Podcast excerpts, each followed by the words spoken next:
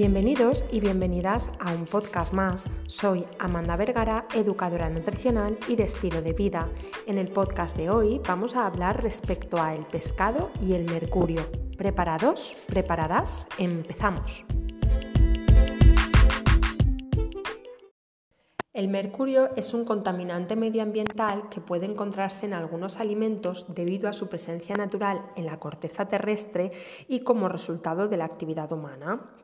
¿Por qué es necesario hablar de este contaminante o por qué dedicar un podcast al mercurio y al pescado? Pues bien, se sabe que a partir de su liberación al medio ambiente, el mercurio está presente en aguas de mares y ríos y por ello puede concentrarse en proporción variable en los pescados. Se sabe también que la cantidad de mercurio presente en los peces está relacionada con su posición dentro de la cadena trófica. Por tanto, los peces depredadores de gran tamaño y más longevos, como pueden ser el pez espada, tiburón, emperador, atún rojo o lucio, tienen concentraciones más elevadas ¿Y esto qué riesgo entraña para la salud?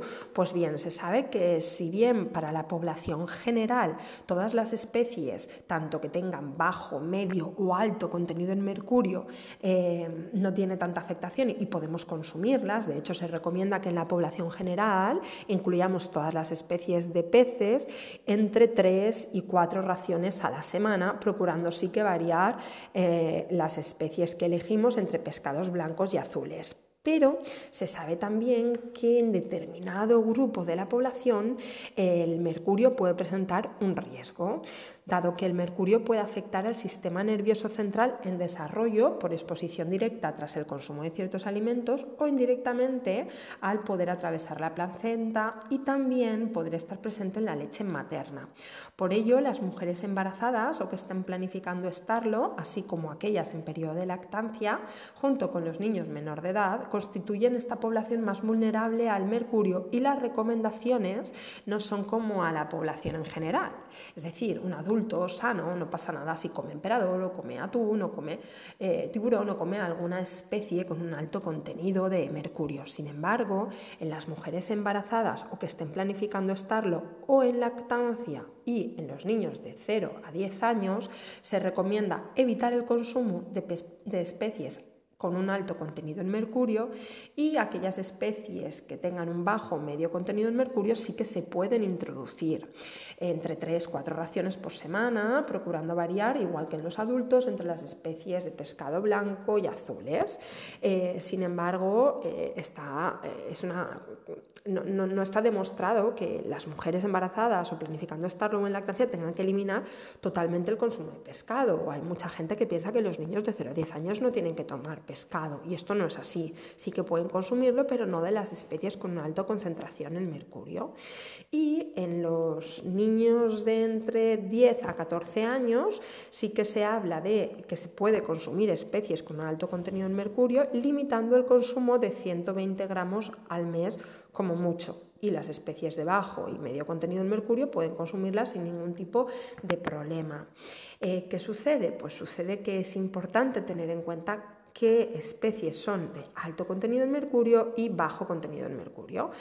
Repetimos, las especies con una alta concentración en este metal son el pez espada o emperador, el atún rojo, eh, el tiburón, sea cual sea, el cazón, el marrajo, el mielgas, la pinto roja o la tintorera y el lucio. Sin embargo, especies con bajo contenido en mercurio, pues todas las demás, desde el abadejo, anchoa, boquerón, arenque, bacalao, bacaladilla, berberecho, caballa, calamar, camarón, cangrejo, cañadilla, carbonero, fogón la carpa, el chipirón, la chirlola almeja, el choco sepia ojibia, la, la cigala, la coquina, la dorada, el espadín, la gamba, el jurel, la langosta, el langostino, el lenguado, la limanda, la lubina, el mejillón, la merluza, eh, la palometa, la platicha, la pota, el pulpo, la quisquilla, el salmón atlántico del Pacífico, las sardinas y la trucha.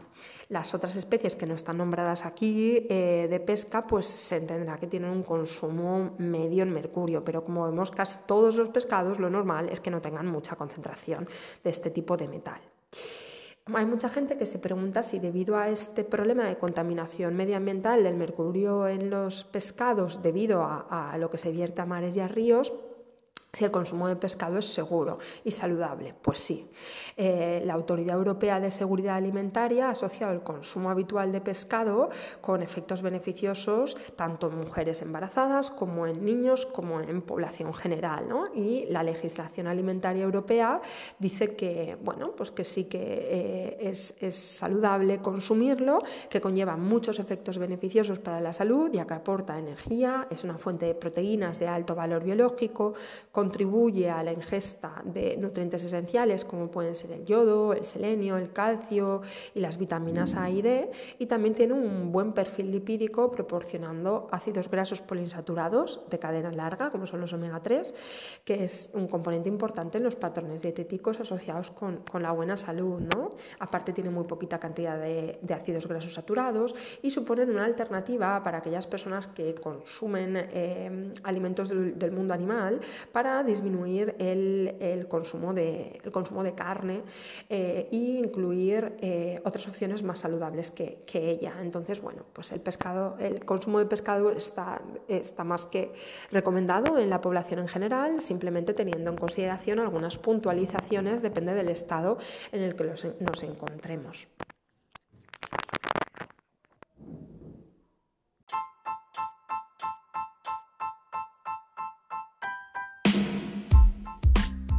Deseo que este podcast te haya ayudado a conocer más respecto a la relación entre el consumo de pescado y el mercurio, que te haga comer pescado de forma saludable y sin miedo. Y de, si te ha gustado o consideras que hay personas a las que le puede interesar el podcast, recuerdan compartirlo. Nos vemos la semana que viene con nuevos episodios.